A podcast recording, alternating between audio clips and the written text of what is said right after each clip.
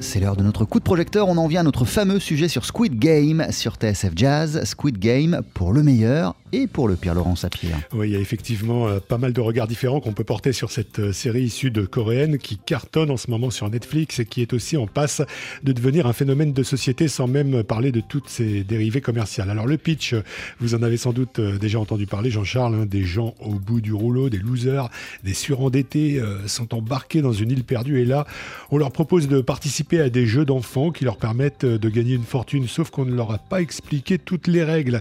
S'ils perdent à des jeux comme 1, 2, 3 soleil ou alors euh, aux billes, ils sont froidement abattus sous le regard de quelques VIP euh, qui ont payé euh, assez cher pour assister à ces nouveaux jeux du cirque. À la fin, évidemment, il ne reste plus beaucoup de rescapés. Et c'est le moment de rappeler que Squid Game est interdit aux moins de 16 ans. Sauf qu'à l'ère des plateformes type Netflix, se rappelle, se heurte à des réalités plus prosaïques. On le sait, Squid Game fait déjà un malheur dans les cours de récréation et ça interpelle forcément Thomas Sotinel, critique et journaliste au Monde. Il y a une hypothèse haute qui est que bah, j'espère sans y croire trop, mais que des enfants, c'est-à-dire de moins de, enfin, avant l'adolescence, ne regardent pas ce programme. Et s'il y a des jeunes adolescents qui regardent ça, qu'il y a quelqu'un qui en parle avec eux. Et dans cette hypothèse, il me semble que ça peut apporter quelque chose dans la mesure où ce sont des jeux, un peu comme les jeux vidéo, mais que d'expliquer, ben voilà, quand on appuie sur la détente d'une arme à feu, ça fait ça ça blesse, ça tue,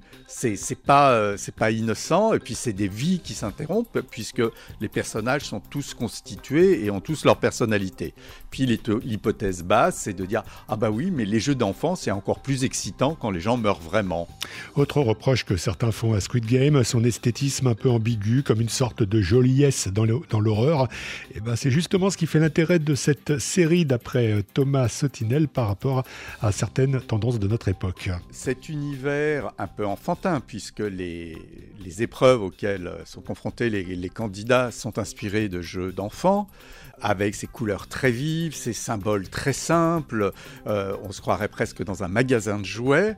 C'est l'esthétique qu'à mon avis devraient avoir les émissions de télé-réalité c'est-à-dire quelque chose de joli, dans lequel on se repère bien, où toute la problématique est simple, où tout est clairement identifiable. Et ce que nous rappelle le scénario et la mise en scène, c'est que c'est un spectacle et que le plaisir qu'on peut prendre à ce spectacle un peu pervers devrait nous interpeller nous aussi, parce que euh, la lutte des classes est devenue un spectacle.